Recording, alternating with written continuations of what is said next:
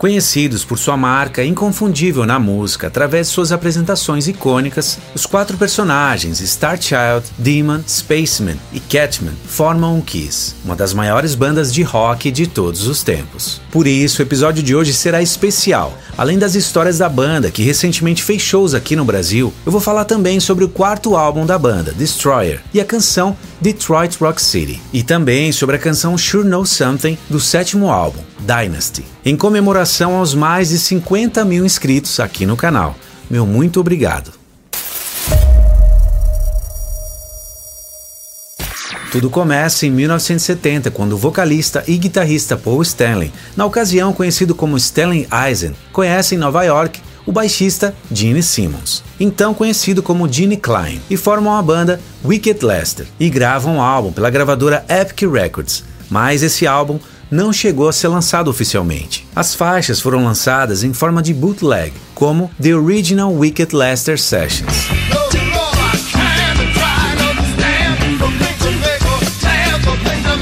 Algum tempo depois, a banda Wicked Lester se separa e em 72, Gene e Paul conhecem o baterista Peter Criss em uma boate em Nova York. Depois de ouvir Peter cantar, eles pensaram que ele seria perfeito para a nova banda que eles estavam formando. E no final de 72, o guitarrista Ace Frehley viu um anúncio no The Village Voice, um jornal americano de notícias e cultura, sobre uma banda à procura de um guitarrista solo. Ace fez o teste e foi aprovado, completando assim a formação clássica da banda. Em janeiro de 73, a banda surgiu com o nome Kiss. Segundo Gene, foi Paul que sugeriu o nome da banda, e Ace Frehley projetou o logotipo com os dois S em formato de raio. No início, a banda usava maquiagem, inspirados no New York Dolls e outras bandas da cena glam de Nova York, mas sentiram que o visual glam não havia funcionado para eles e tiveram a ideia de criar personagens teatrais inspirados em super-heróis dos quadrinhos. Quando Kiss subiu ao palco do Popcorn Club no Queens em 30 de janeiro de 73 para sua primeira apresentação, havia menos de 10 pessoas na plateia, e esse show rendeu à banda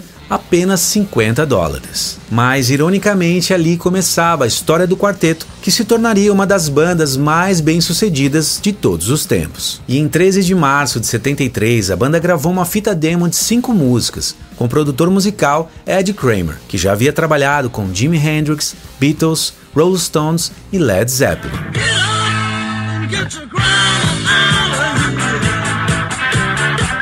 E em outubro daquele ano, o ex-diretor de TV Bill Alcoin se ofereceu para se tornar o empresário da banda. Eles concordaram, mas com a condição de que Bill conseguisse um contrato com uma gravadora dentro de duas semanas. E em 1 de novembro de 73, a banda assinou um contrato com a gravadora Casablanca Records e entrou no Bell Sound Studios em Nova York para gravar o seu primeiro álbum. Kiss é o álbum de estreia da banda, lançado em 18 de fevereiro de 74, e gerou os singles Nothing to Lose.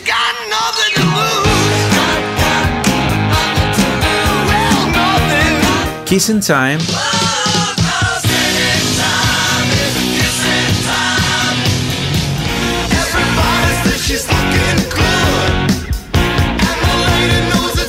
Mas os primeiros anos do Kiss estavam longe de serem glamurosos. Eles andavam numa van apertados centenas de quilômetros todos os dias para fazerem shows, ganhando 85 dólares por semana cada um. E ainda em 74 eles gravam o segundo álbum, Hotter Than Hell, com um único single, Let Me Go Rock and Roll.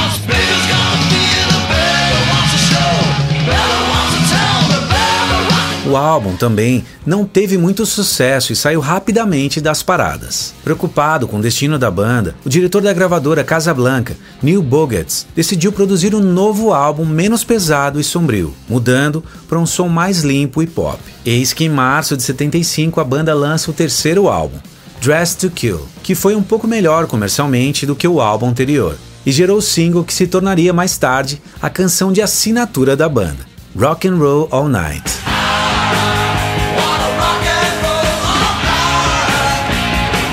Em meados de 1975, a gravadora Casablanca estava quase falida e o Kiss corria o risco de perder seu contrato de gravação. Mas o improvável aconteceu a gravação de um álbum ao vivo. A banda queria expressar a sua energia dos shows e registrar isso. E esse primeiro álbum duplo ao vivo é um compilado de shows gravados entre maio e julho de 75 e lançado em 10 de setembro de 75. O álbum Alive alcançou o status de ouro e passou 110 semanas nas paradas, gerando o primeiro single top 40 do Kiss, uma versão ao vivo de Rock and Roll All Night. Foi a primeira versão da música com solo de guitarra, e essa gravação se tornou a versão mais conhecida da banda.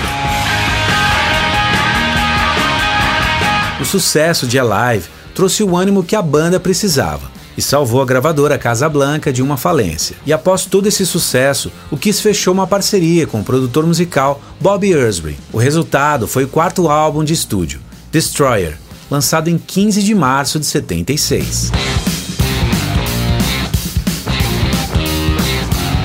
E esse foi o primeiro álbum do Kiss a entrar nas paradas na Alemanha e na Nova Zelândia. Esse álbum marcou o afastamento do som mais rústico dos três primeiros álbuns e gerou os singles Shout It Out Loud.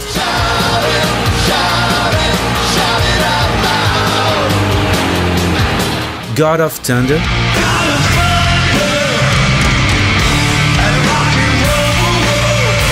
Flaming Youth.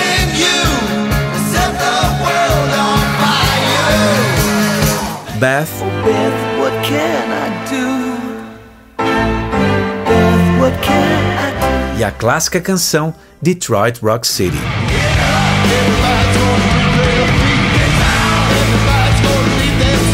A pré-produção de Destroyer começou em agosto de 75, enquanto a banda se preparava para embarcar na turnê de divulgação do álbum Alive. O Kiss sentia que o produtor musical Bob Ersbrin era a pessoa certa para ajudá-los a elevar o som da banda para um nível ainda maior, musical e comercial. A banda havia escrito e gravado uma demo de 15 músicas, e a primeira demo gravada foi In None of Your Business, que apresentava o baterista Peter Criss nos vocais.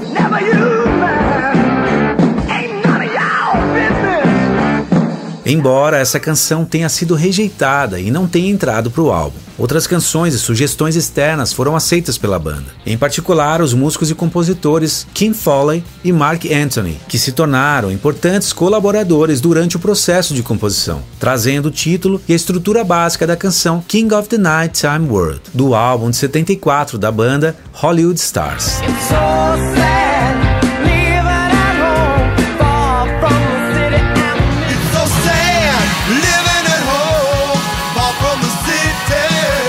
Uma demo da canção Mad Dog.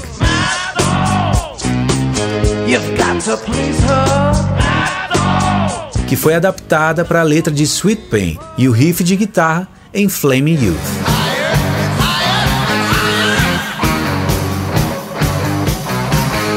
E outras canções dessa demo foram retrabalhadas para o álbum seguinte, Rock and Roll Over, e para o álbum solo de Gene Simmons de 1978. As primeiras sessões de gravação do álbum foram nos dias 3 e 6 de setembro de 75, no Electric Lady Studios em Nova York. Esse estúdio foi encomendado por Jimi Hendrix em 68 e projetado pelo arquiteto John Storick, e pelo engenheiro de som Ed Kramer em 1970. Hendrix passou apenas 10 semanas gravando no Electric Lady, antes de sua morte naquele ano, mas rapidamente se tornou um famoso estúdio usado por muitos artistas conceituados e mais vendidos da década de 70 em diante, incluindo o próprio Kiss. O produtor Bob apresentou ao Kiss alguns efeitos sonoros, como crianças gritando e a bateria invertida em God of Thunder.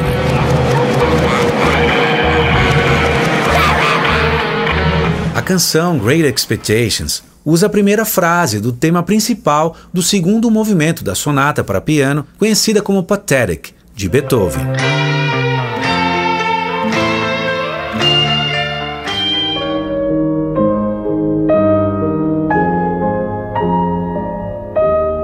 E algo interessante, como ninguém da banda de fato havia estudado música, eram autodidatas, o produtor Bob Ersvin interrompeu as gravações por um tempo para dar algumas aulas de teoria musical para a banda. Paul e Dean, mais tarde, compararam a experiência de trabalhar com Bob como um campo de treinamento musical e disseram que a banda ficou muito melhor depois disso. Destroyer é o primeiro álbum do Kiss a apresentar com destaque outros músicos, como os membros da Orquestra Filarmônica de Nova York e o músico não creditado Dick Wagner, da banda do Alice Cooper.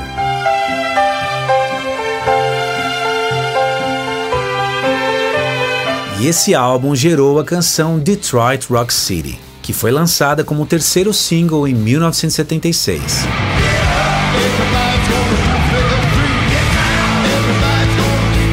Instrumental de Detroit Rock City foi baseado em uma canção que o Kiss tocou somente nos shows, chamada Acrobat.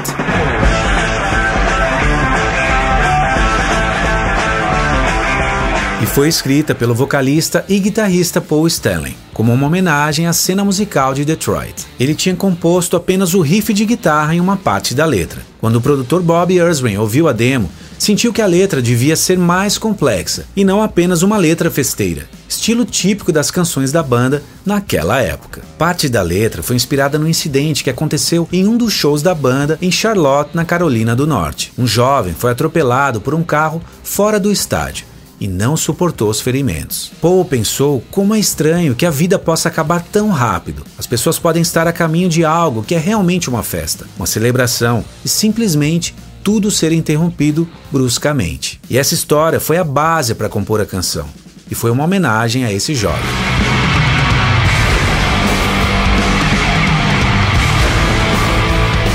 dois outros álbuns de sucesso foram lançados em menos de um ano. Rock and Roll Over, em 11 de novembro de 76, com os singles Hard Luck Woman,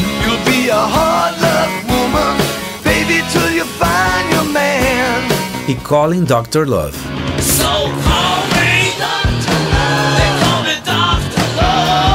E o álbum Love Gun em 30 de junho de 77, com os singles Christine 16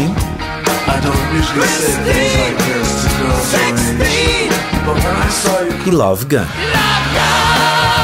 E um segundo álbum ao vivo, a Live 2, foi lançado em 14 de outubro de 77. Todos os três álbuns foram certificados com platina logo após seu lançamento. E em 78, a banda deu uma pausa nos trabalhos e Gene, Paul, Peter e Ace lançaram seus álbuns solo. E em 79 a banda retorna e grava o sétimo álbum, Dynasty, que foi produzido por Vini Poncia. Depois que a pré-produção e os ensaios foram concluídos, o produtor Vini decidiu que a bateria de Peter não estava legal. Nessa época, Peter havia sofrido um acidente de carro e estava se recuperando. Por isso, seus movimentos estavam prejudicados. O Kiss contratou então o baterista de estúdio Anton Fig, Anton havia tocado bateria no álbum solo de Ace Frehley. Ace Frehley desempenhou um papel bem importante em Dynasty, cantando três músicas: Hard Times,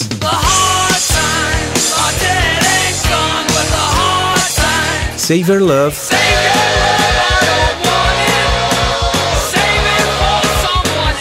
e uma versão cover da música dos Rolling Stones 2000 Man.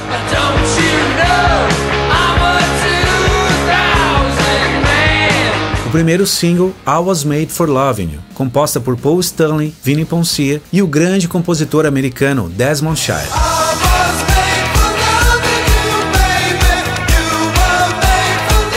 Foi um dos singles de maior sucesso da banda, chegando ao número 11 nas paradas da Billboard Hot 100. E o segundo single, Sure Know Something, também escrita por Paul e o produtor Vinnie Poncia.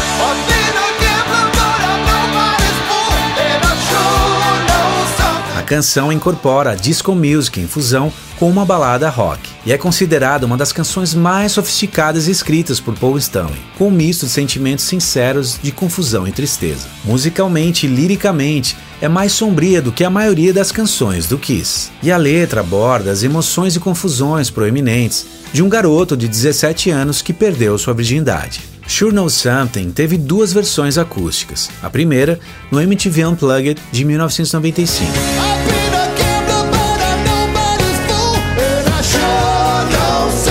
E a segunda com a Melbourne Symphony Ensemble, no álbum Kiss Symphony Alive 4 em 2003.